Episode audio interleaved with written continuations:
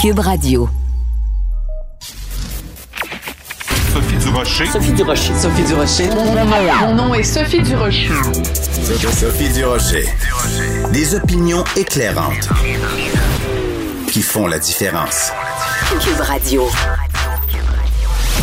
Bonjour tout le monde, bon vendredi. Merci d'avoir choisi Cube Radio. Écoutez, le ministre, le premier ministre François Legault avait même pas fini de parler des modalités de ce qui allait remplacer le cours d'éthique et de culture religieuse, soit un cours sur la culture et la citoyenneté québécoise. Il avait même pas fini sa phrase que déjà sur les médias sociaux, ça se lançait, ça se grimpait dans les rideaux, ça s'accrochait au plafonnier en hurlant Mon Dieu, c'est un cas de repli sur soi identitaire. C'est effrayant, c'est quoi ce nationalisme-là? C'est effrayant les valeurs qui va On sait même pas ce qu'il y a dans le cours. On ne sait même pas encore ce qu'il y a dans le cours. Chaque fois qu'au Québec, on veut se tenir debout, on veut dire à quel point on est fier d'être ce qu'on est, on veut célébrer notre culture, on veut célébrer notre langue, on veut célébrer notre identité, qui est très inclusive. À chaque fois qu'on veut se faire ça, on se dire attention, c'est dangereux le nationalisme québécois, la fierté québécoise, c'est dangereux, ça se définit euh, contre l'autre. Ben non, calmez-vous tout le monde. Prenez une petite tisane bio, là, une petite camomille équitable. Prenez votre gaz égal. On va attendre de savoir ce qu'il va y avoir dans ce cours-là avant de le critiquer. Moi, je commence à en avoir vraiment ras-le-bol qu'à chaque fois qu'au Québec, on veut dire à quel point on est fier, à chaque fois qu'on veut se péter les bretelles, on se fait accuser de faire du repli identitaire. Quand j'ai vu ça, j'ai poussé un grand et vraiment colérique. Ben voyons donc. De la culture aux affaires publiques. Vous écoutez Sophie Durocher. Cube Radio.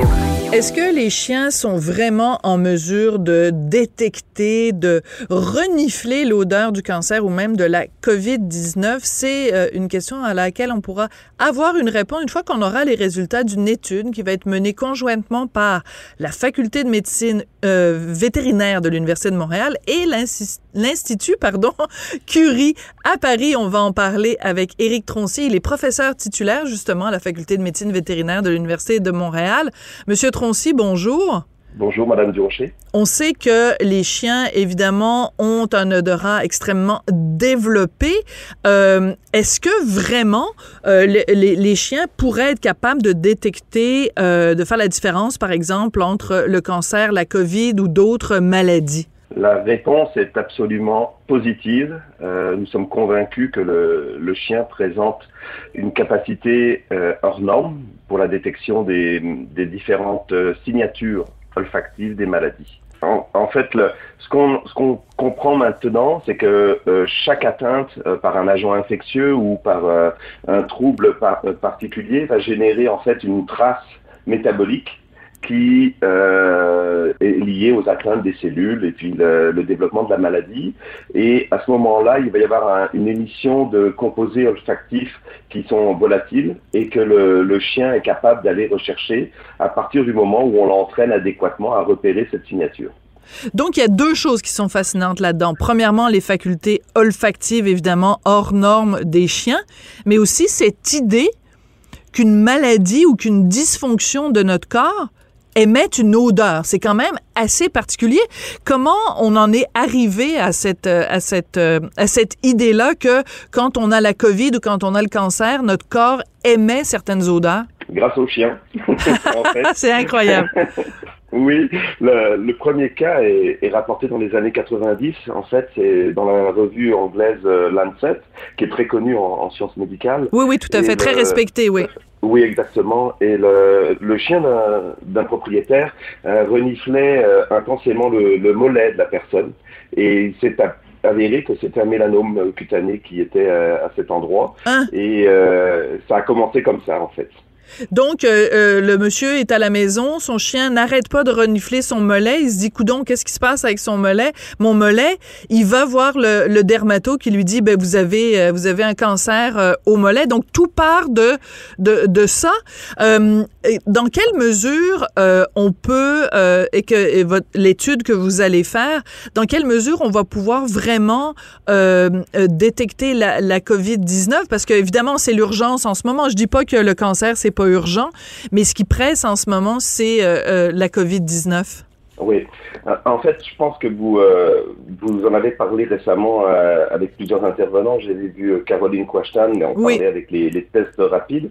Le, le, le point, c'est que on a besoin d'être face à la Covid, d'être souple et rapide et euh, également euh, sensible, spécifique. Donc, euh, être certain que quand on détecte un positif, c'est réellement un positif et pas un, faux positif. Et aussi ne pas passer à côté des, négatifs, donc pour augmenter indûment là, le nombre de, de faux positifs.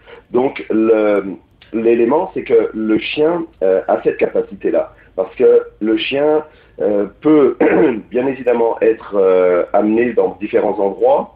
Euh, il, y a plusieurs possibilités de, de l'entraîner, c'est-à-dire qu'il peut renifler en direct sur des, des, listes de personnes, par exemple en attente d'un concert ou d'une activité sportive.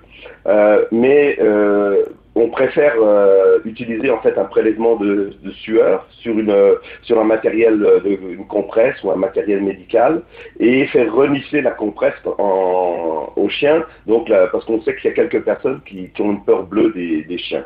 Donc euh, ça, ça, ça permet à ce moment-là de pouvoir ramener les chiens sur des zones sensibles mais en plus si l'odeur de la maladie change on a totalement la, capacité de reprogrammer en fait la détection du chien.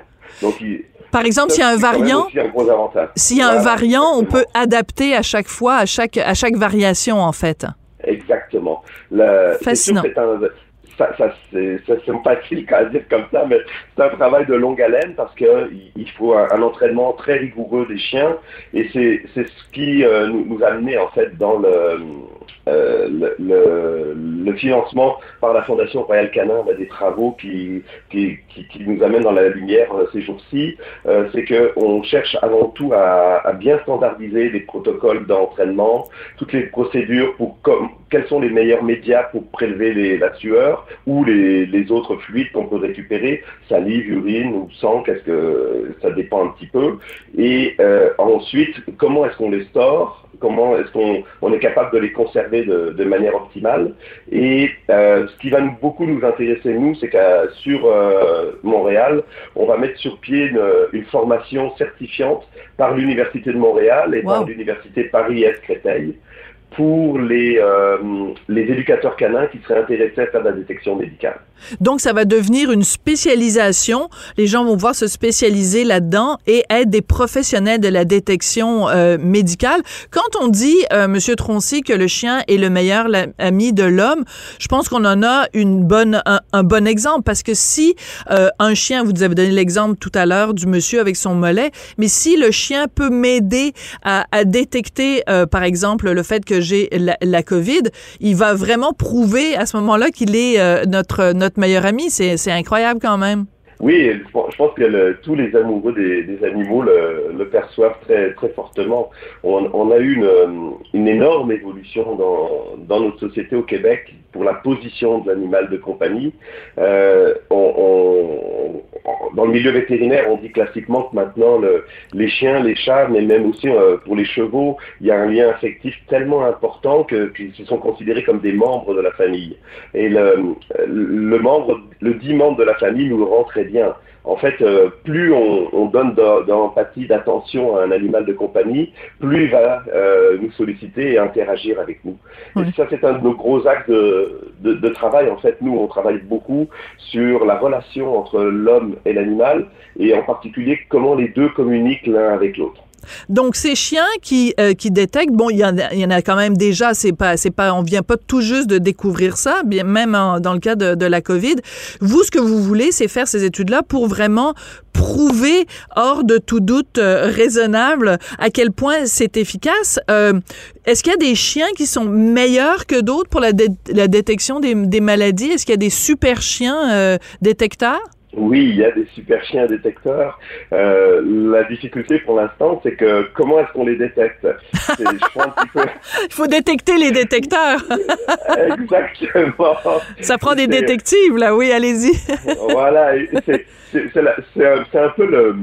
Euh, c'est- assez fascinant parce qu'on se retrouve dans la même condition que les fameux agents de joueurs euh, pour les sports professionnels, où chacun va aller défendre son poulain pour, euh, justifier qu'il est meilleur que l'autre.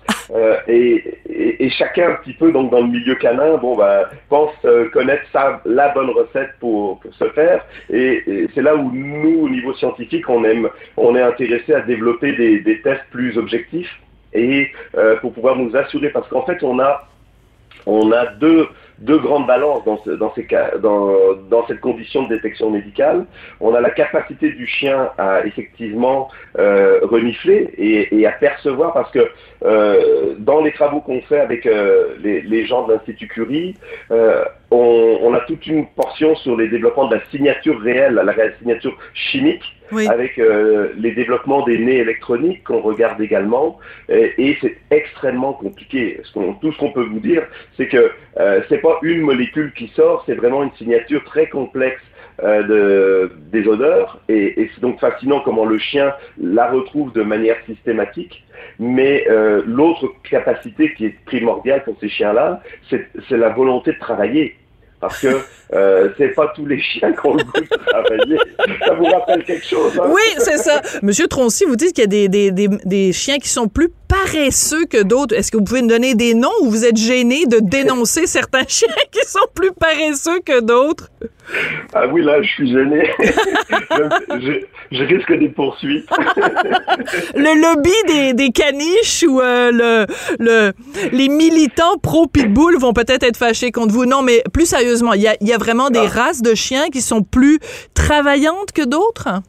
Absolument, absolument. En fait, on, euh, en côtoyant donc les, euh, les différentes races, on se rend compte qu'il y en a qui sont un peu plus lymphatiques, euh, donc des, races qui aiment plus dormir, qui, préfèrent des activités plus douces. Et c'est souvent ce qui permet à, des éleveurs qualifiés ou à, ou à des vétérinaires de conseiller les propriétaires en fonction de leur niveau d'activité.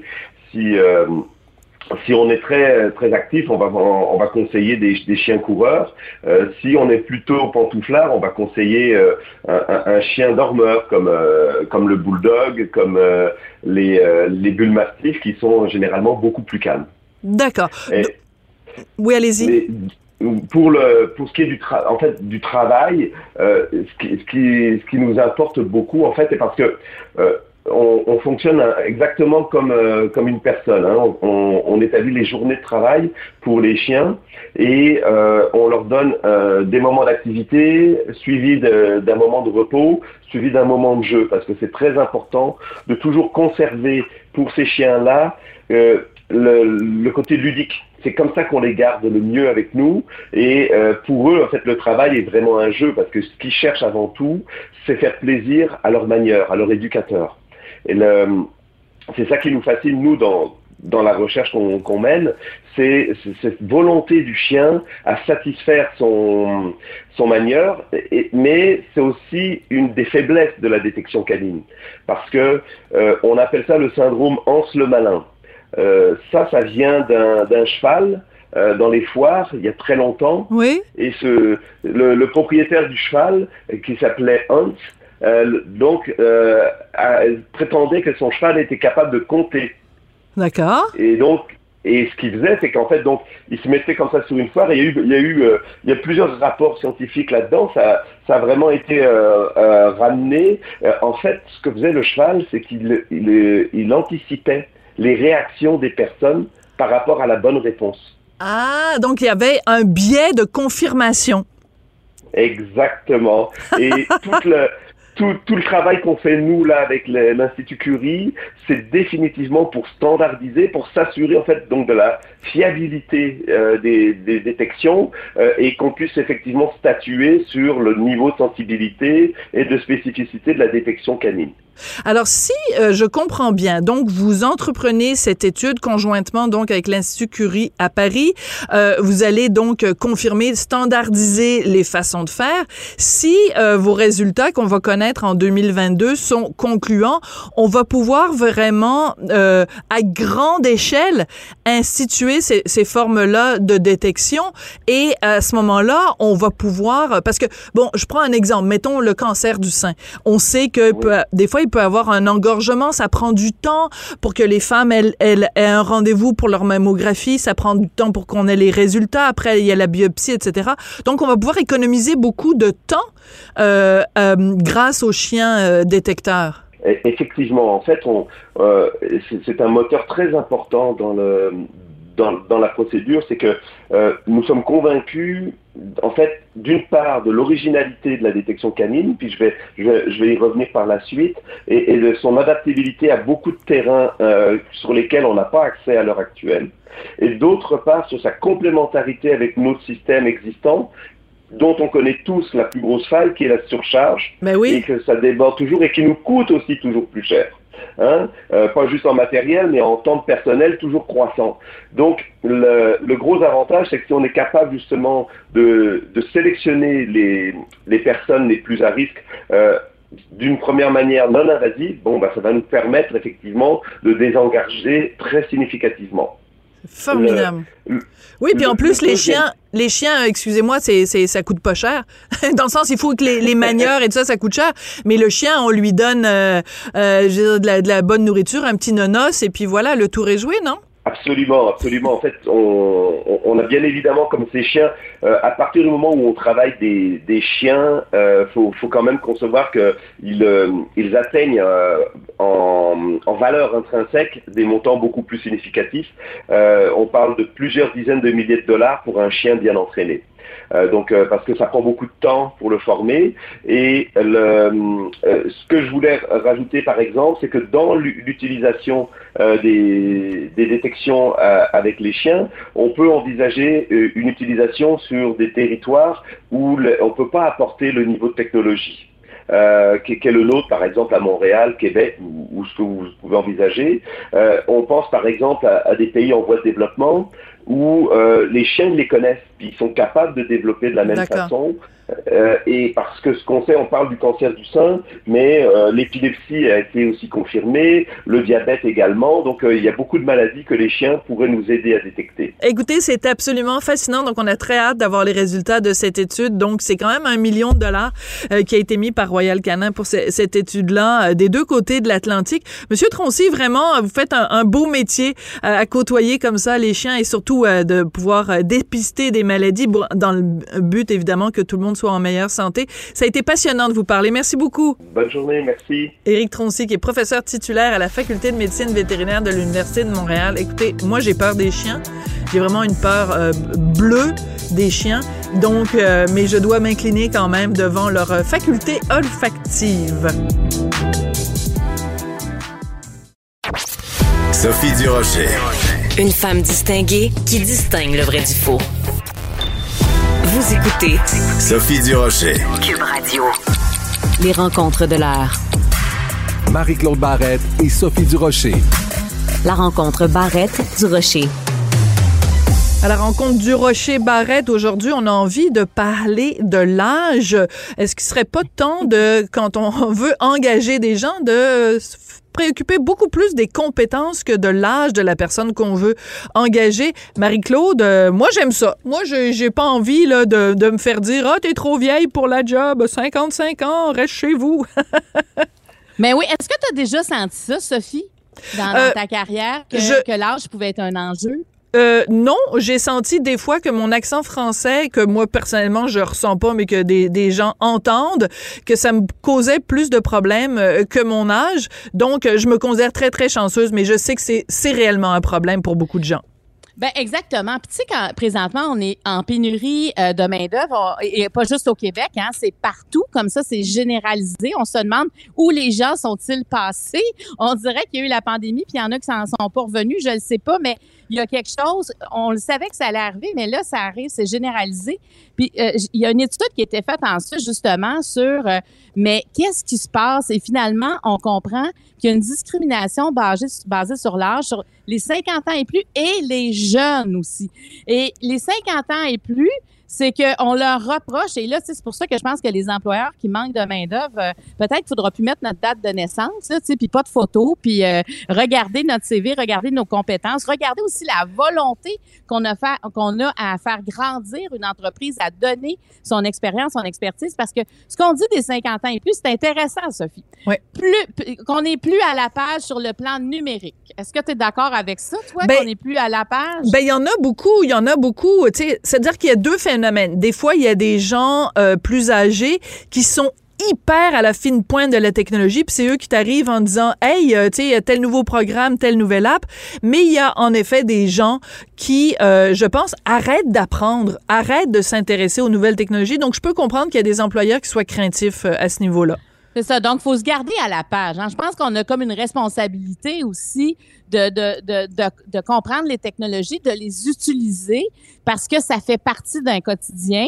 Management à l'ancienne. Bon, ça aussi, c'est un reproche. Mais des fois, il y, a, il comme aussi un préjugé par rapport à ça. Tu sais, j'imagine, on a l'impression que si tu viens d'apprendre comment euh, gérer, c'est plus d'à propos. Mais moi, je pense que ça, faut en parler avec la personne avant de le discriminer parce que chacun a sa vision, sais, peu importe l'âge. Ça a l'air trop élevé compte tenu de l'expérience. Ça, je suis sûre que c'est vrai que ça doit être un frein. Tu sais, quand si tu as 20 ou 30 ans d'expérience, tu veux pas commencer au bas de l'échelle, puis ça se comprend très bien.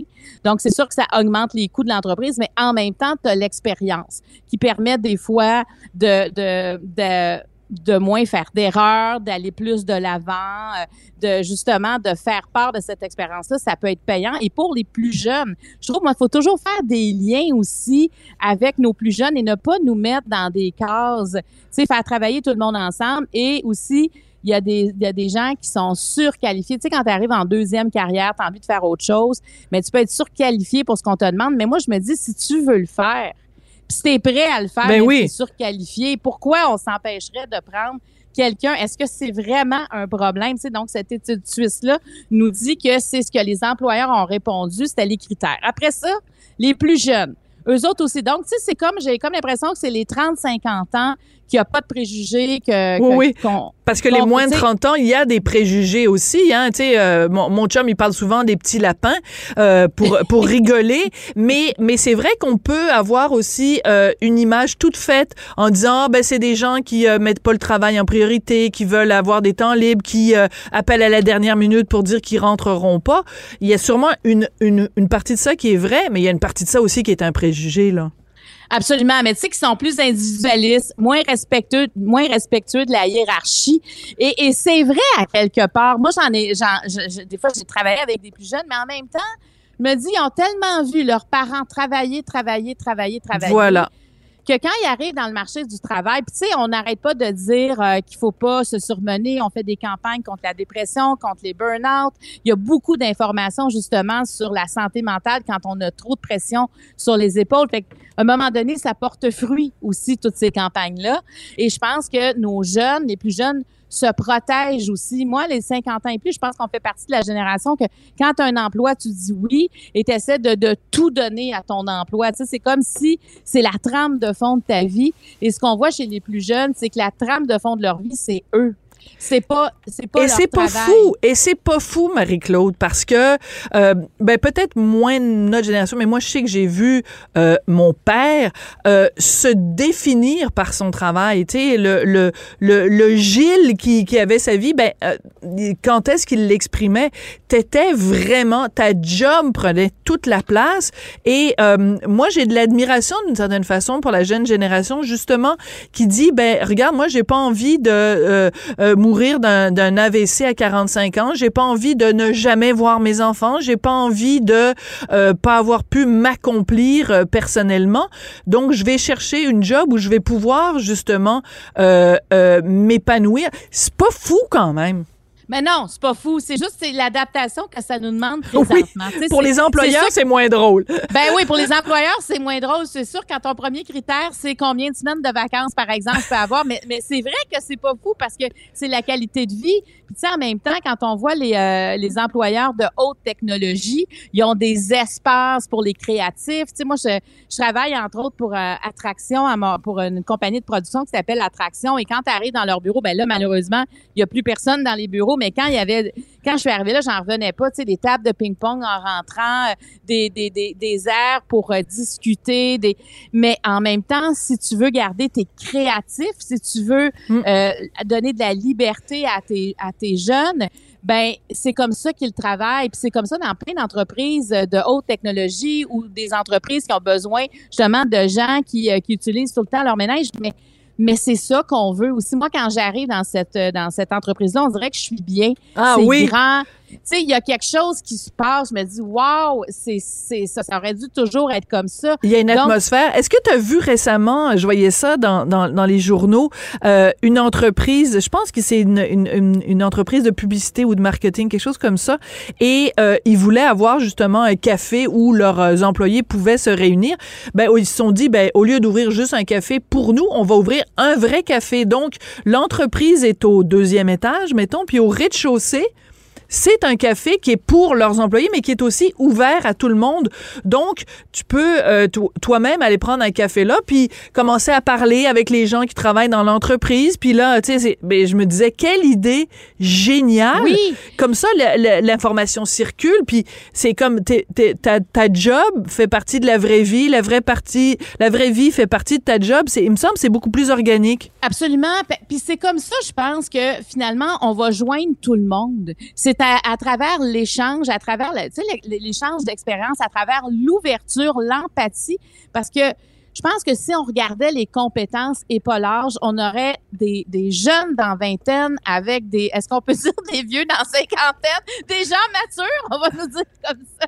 Non, mais ça, on mélangeait. en Dis jamais vieux puis cinquantaine, je te le pardonnerai jamais, Marie-Claude Barrette. je veux dire, si on dit des jeunes de 25 ans, on dit ben, des gens matures et des gens matures. Ouais, c'est vrai, ça marche pas. Sinon, moi non plus, je veux pas être, je veux pas entendre ça. Et, euh, et, et, et c'est ça, tu sais, si on nous mettait ensemble au lieu de nous cataloguer, au lieu de juger aussi, parce qu'on a le, juge, le jugement facile là, sur la jeune génération, qui sont nos enfants quelque part. Tu vois, moi, mes enfants ont entre 19 et 25 ans. Là, c'est, c'est cette génération-là. Et on peut pas leur reprocher ça. Je pense qu'on a à apprendre d'eux et ils ont à apprendre de nous aussi dans un milieu de travail. Il faut, faut s'ouvrir à ça. Donc, pour les employeurs qui sont en pénurie de main-d'œuvre, je pense que la compétence, l'expérience, les qualités personnelles aussi, tu sais, comme l'empathie, la créativité des, du monde qui ont confiance. Tu sais, il faut aussi euh, élargir à, aux qualités humaines dans un milieu de travail. Et je pense qu'on peut tu sais, en pénurie de main-d'œuvre, il faut revoir les choses autrement. Puis nous, là, les, les cinquantenaires, ou les, faut accepter aussi que la nouvelle génération est différente et il faut vivre avec ça, tu sais, parce qu'on a eu comme un petit choc quand on les a, ben, un gros choc même quand on Mm. les a vus arriver sur le marché du travail, parce qu'on ne se reconnaît pas dans ça, parce qu'on n'a pas été comme ça. Mais on n'est pas arrivé dans le même contexte non plus économique. On n'est on n'est pas arrivé non plus avec des parents qui avaient cette vie que ces jeunes-là ont eue. Alors, je, je, moi, en tout cas, je, je suis pour le travaillons ensemble. Peut-être j'ai de l'air un peu fleur bleue. Non, Mais non, mais je comprends tout à fait. Mais je pense que c'est l'idée, c'est aussi de, de, de voir ce que chacun peut euh, apprendre de l'autre, parce que peut-être que nous, on est plus euh, sclérosés dans nos, dans nos façons de faire. Puis en même temps, eux, il faut aussi qu'ils apprennent que quand tu rentres dans une entreprise, il y a des fois une culture d'entreprise, il y a des choses qui sont là pour une raison, mais c'est dans ce dialogue-là que, que c'est euh, que c'est constructif. Moi, la seule chose que je demande, c'est venez pas prendre ma job tout de suite. Il me semble que j'ai encore des bonnes années devant moi. Ben, absolument, absolument. Et la fidélité, je trouve que c'est toujours quelque nulle part. Mais pour moi, la fidélité à son travail, ça veut dire que tu t'engages parce que l'engagement devrait être aussi dans un milieu de travail. Je pense que ça, on peut l'avoir. Et tu sais, tant qu'on reste engagé, tant qu'on est passionné, Euh, et tant qu'on est, on a la curiosité et qu'on aime faire ce qu'on fait, on devrait continuer à le faire sans âge. Et, et ce que je trouve triste souvent, c'est dès que quelqu'un dépasse, par exemple, les 70 ans, puis tu remarqueras ça, même les gens qui font des entrevues à la télé, peu importe, on va toujours leur demander, est-ce que tu en as pour longtemps? Est-ce que tu penses que Écoute, Est-ce que l'heure de oui. la retraite a sonné? Et moi, je serais tellement tannée de me faire toujours poser cette question-là, alors que c'est des gens actifs. Ben écoute, tu me fais penser Denise Bombardier, euh, ma, collègue et amie. Euh, J'adore Denise, c'est une de mes grandes chums dans la vie. Elle avait été interviewée euh, à une émission, à l'émission dans les médias à Télé-Québec. Puis Marie-Louise Arsenault lui a demandé Est-ce que vous êtes, en- comment on fait pour être encore pertinent à votre âge? Écoute, ça m'a, ça m'a, ça m'a vraiment blessée. Je veux dire, écoute, tu sais, il y a des, il y a des gens qui sont à dans leur pleine mesure, dans leur pleine grandeur à 80, à 90 ans. C'est quoi cette affaire-là de demander à quelqu'un s'il est pertinent à, à, à plus de 70 ans? Je veux dire, en plus, Denise Bombardier, je m'excuse, mais c'est un monument, là. Euh, donc, il faut Ben faire oui. extrêmement attention. Il n'y a pas de, tu sais, euh, les, les êtres humains sont pas des yogourts, hein. Il n'y a pas de date de péremption dessus. Puis même, euh, même les yogourts, on est capable de leur donner une coupe de, une coupe de semaines Oui, après. oui, e- exactement. Donc, on parle plus d'expérience, on parle plus de, de, de, de connaissance de l'histoire, tu sais, parce que tu en as vu passer. Et moi aussi, ce genre de questions-là, je me dis, la journée que tu te fais poser ça, on dirait qu'après ça, tout le monde te la pose. Puis, wow, là, on n'a pas besoin de ça. Mais tu regarde. Comme tu dis, on n'est pas, on n'est jamais périmé, là. Ben regarde même même quelqu'un comme euh, comme Jeannette, tu sais Ouais. Jeannette, moi je- je- j'ai pendant quelques années j'habitais dans le même euh, building qu'elle, puis à chaque fois que je la voyais, Jeannette était toujours, elle me disait ah Sophie as-tu vu dans les journaux la semaine dernière il y avait telle affaire telle affaire, je me disais écoute elle a pleurait, je sais pas même je veux pas de me présumer de son âge mais je pense que c'est autour de 90, c'est j'ai rarement rencontré quelqu'un qui était aussi au courant de de l'actualité, en super vive, plein d'opinions surtout. Arrêtons là de penser que les gens passés 65, ils sont finis puis il faut euh, faut les mettre euh, à la poubelle. Donc plaidoyer pour les personnes matures. Marie-Claude, il nous reste un tout petit peu de temps. Je veux absolument que tu me parles de ton autre sujet euh, qui est euh, comment ça se fait qu'on ne mange pas ce qu'on pêche ici au Québec? Absolument. Je regardais un reportage qui a été fait à Radio-Canada, puis ça m'a vraiment interpellée parce que, euh, tu sais, le, le- le poisson, la pêche, moi, euh, ma famille euh, habite en Gaspésie et ça a toujours été, ça a toujours fait partie de ma vie, tu sais, la pêche, les dragueurs, les permis de pêche, les usines qui ouvrent, qui ferment, tu sais, je, je- ma famille a vécu beaucoup de ça. Et, euh, et quand je, je, je regardais ce reportage-là où on nous dit que 80 de ce qu'on de ce qu'on pêche ici est exporté et 80 de ce qu'on mange ici est importé, euh, on dirait Il y a quelque chose qui marche pas, là. Oui, oui. Oui, exactement. J'ai de la misère. On nous dit le crabe, le homard et la- la- les crevettes, c'est vraiment ce qui est le plus exporté, ce qui est le plus en demande, en demande à travers le monde. Mais il nous en reste presque plus. Et, et dans ce reportage-là, on voit Colombe Saint-Pierre. Moi, je l'aime, Colombe Saint-Pierre. C'est une, c'est une chef. Elle est chef de son propre restaurant qui s'appelle Chez Saint-Pierre dans le Bas-Saint-Laurent, Rimouski. Et, euh, et, et cette femme-là, euh, vraiment, elle, elle s'est donnée comme mission l'économie de proximité, la quête identitaire de la culture culinaire québécoise. Je trouve ça bien beau quand elle parle de ça parce que c'est vrai qu'elle est comme ça depuis des années qu'elle a un restaurant. Puis elle dit, tu sais, moi, quand j'arrive au quai, là, puis je voudrais acheter euh, ce que j'ai de besoin pour mon restaurant, ben c'est déjà tout vendu d'avance. hein. Je m'en À l'étranger. Eh oui. Exactement. Puis elle dit, moi, c'est des tout petites quantités, puis c'est difficile à avoir. Fait que je me dis, sais, on parle souvent d'alimentation. Je trouve depuis qu'on a commencé à travailler ensemble, moi, ça, c'est quelque chose qui m'interpelle beaucoup. Ben, ça fait Mais partie de notre culture. Puis quand on essaye de, de tu sais, moi, j'admire le travail de Colombe Saint-Pierre. D'ailleurs, elle va être euh, une des juges, elle va, elle va être la juge, elle remplace euh, Daniel Vézina à l'émission Les Chefs euh, à Radio-Canada.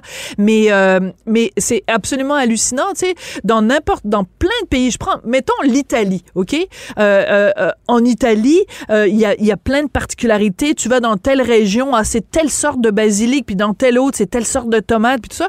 Et il me semble qu'on a, on a déjà eu ça au Québec, puis on l'a perdu, puis c'est le temps de recommencer, de se retourner vers ça. Il y a plein de sortes de, poissons, il y a plein de sortes d'herbes et tout ça. Retombons en amour avec notre terroir, puis mangeons des choses qui, nous, sont propres. Si c'est assez bon pour aller à l'étranger, ça doit être parce qu'on doit s'y intéresser puis le déguster nous-mêmes. Absolument, absolument. Dans le reportage, on parle du mactre de Stimson. Et moi, je ne connaissais pas ça du tout. C'est un mollusque. Et euh, écoute, il y a des gars du bas du fleuve là qui, euh, qui, qui le qui le mettent en, canage, qui font des conserves avec ça et ça a l'air vraiment très bon. Là. Moi, je veux m'en commander, j'en veux. Parce que ce qu'ils disent là-dedans, c'est qu'on peut aussi faire euh, vendre ça comme on achète par exemple du thon en canne. Il y a plein de produits qui pourraient être vendus comme ça, mais qui viennent du Québec et qui c'est pas des pêches excessives. Là, tu sais, c'est pas des pêches on détruit les fonds marins parce que ça faut arrêter d'encourager ça. Tu sais, il y a, y a, y a des, des, choses scandaleuses qui se passent dans le fond des mers en eau internationale, mais là on parle de chez nous et des fois je me dis est-ce qu'il devrait pas avoir un sommet sur l'alimentation, sur la nourriture, sur euh, comme citoyen, comme consommateur. Tu sais, on parle beaucoup d'achat local, la, la, le panier bleu, ouais. Eh oui, le panier bleu, mais le panier bleu, il va falloir qu'on qu en parle plus du panier bleu. Je pense qu'il va falloir qu'on change des choses. Écoute, le filet bleu, on va appeler ça le oui. filet bleu pour aller pêcher dans la mer. Écoute, avant qu'on se quitte, tu m'as dit le nom de ce de ce mollusque, le martre le mactre, M-A-C-T-R-E, de Stimson, S-T-I-M-P-S-O-N. Bon, Alors, ben, pour les gens que ça intéresse, c'est Ouais. C'est un. Moi, je, je, je, pensais que je connaissais bien des affaires, mais tu vois, ce mollusque-là, j'en ai jamais entendu parler. Et il y a vraiment deux jeunes pêcheurs qui veulent mettre ça sur la map au Québec parce que ça fait partie de nos fonds marins. Les, les autres pays sont pas encore venus le chercher, donc peut-être qu'on pourrait s'en servir. exact. Et même Colombe Saint-Pierre fait de la poutine avec ça. Elle, elle met ça sur le dessus d'une poutine. Écoute, ça avait l'air bien bon dans, dans, dans le reportage. Bon, ben on ira, on ira regarder ces images-là en espérant que ça ressemble pas à la palourde royale. Te rappelles-tu? non, non, c'est plus petit.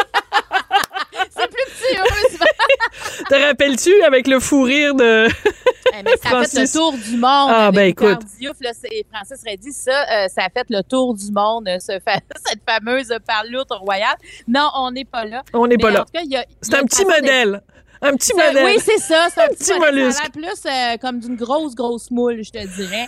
Alors, ah, c'est. Euh, commence pas, pas là-dessus, parce que ça pourrait faire des blagues aussi. Merci beaucoup, Marie-Claude. ouais, non, je vais arrêter, je vais arrêter. Mon Dieu, qu'est-ce que tu es en train de dire? Alors, c'est ça. C'est un sujet intéressant, puis c'est vraiment l'engagement du consommateur, à un moment donné, qui a le dernier mot. Fait que moi, je, je, veux, une, je veux une commission, je sais pas, une, un sommet sur euh, la, la, nourriture. La, la commission Barrette. La, la, commission Barrette. Oui, mais mais il faut parce que c'est ça aussi notre survie euh, alimentaire. Il faut qu'on qu'on en parle. Puis oui, le filet bleu, oui, le panier bleu, mais il y a beaucoup de choses à faire pour vraiment optimiser tout ça. Bon, bon on va aller manger de la macre de Stimson pendant la fin de semaine, puis on se retrouve lundi. Merci beaucoup. Bon week-end. Bye bye. Merci, Marie-Claude.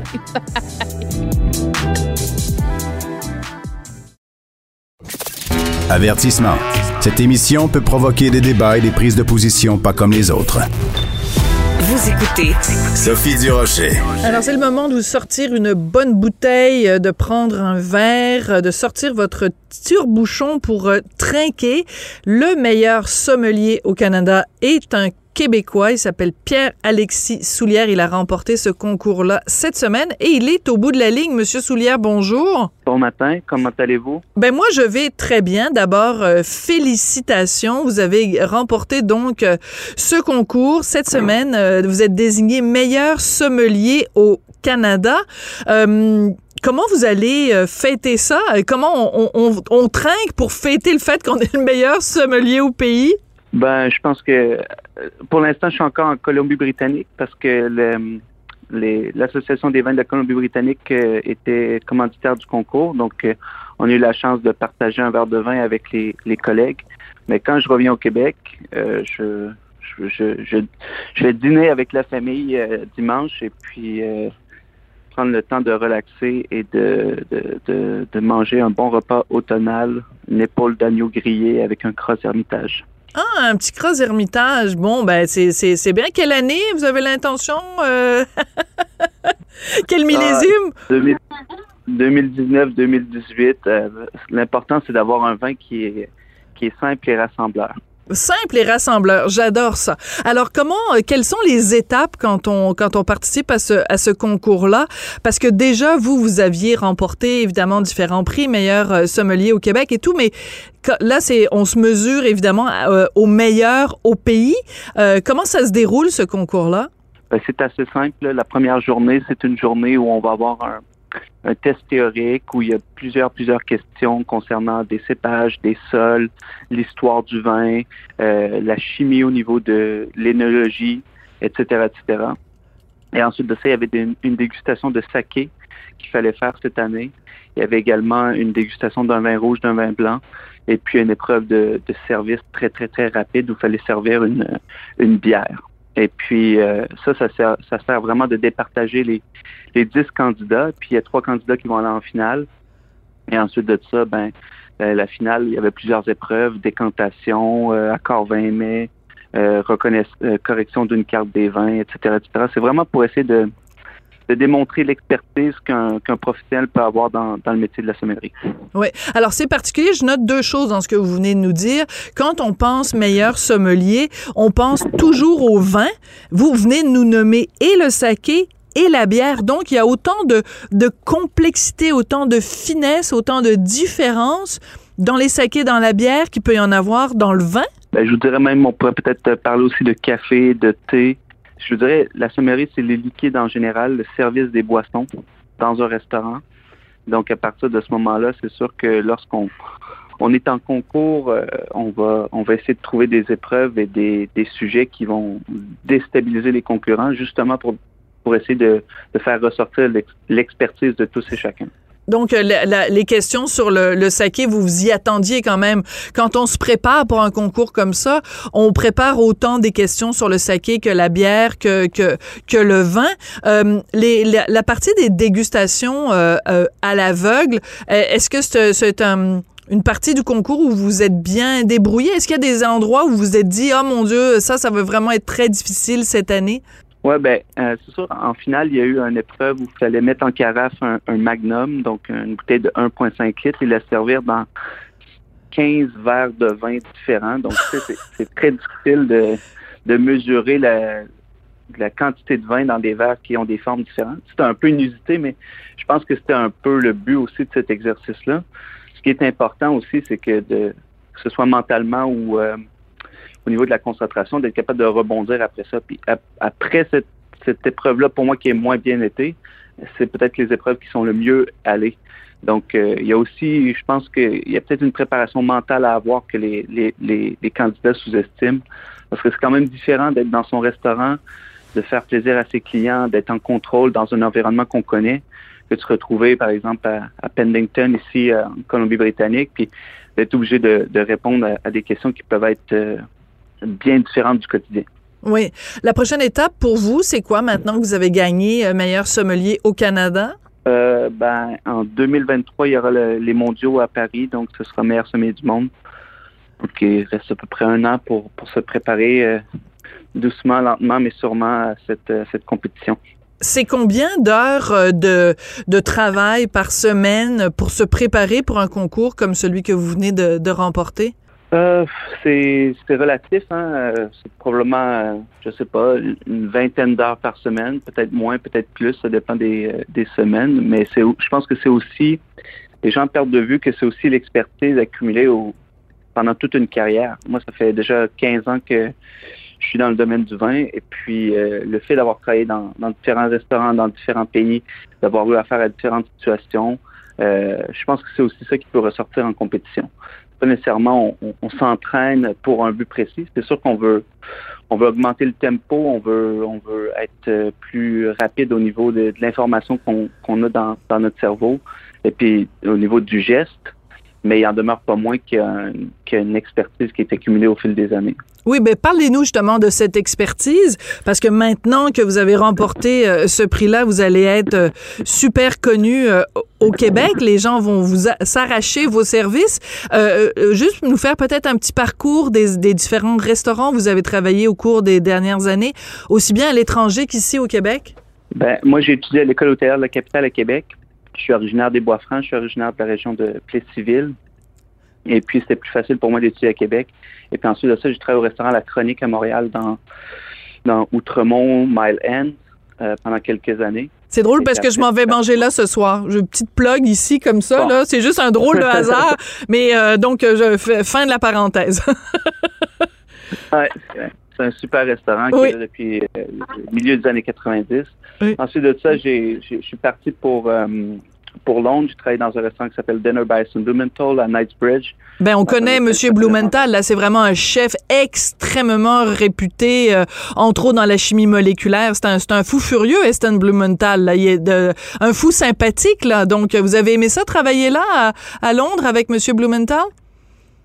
Oui, absolument. C'était une ouverture extraordinaire. C'est un restaurant qui, est, qui marche encore très, très bien, mais qui, euh, à cette époque-là, révolutionnait un peu euh, plusieurs euh, codes de, la gastronomie. Et puis ensuite de ça, un petit séjour en Australie où j'ai travaillé à, Sydney.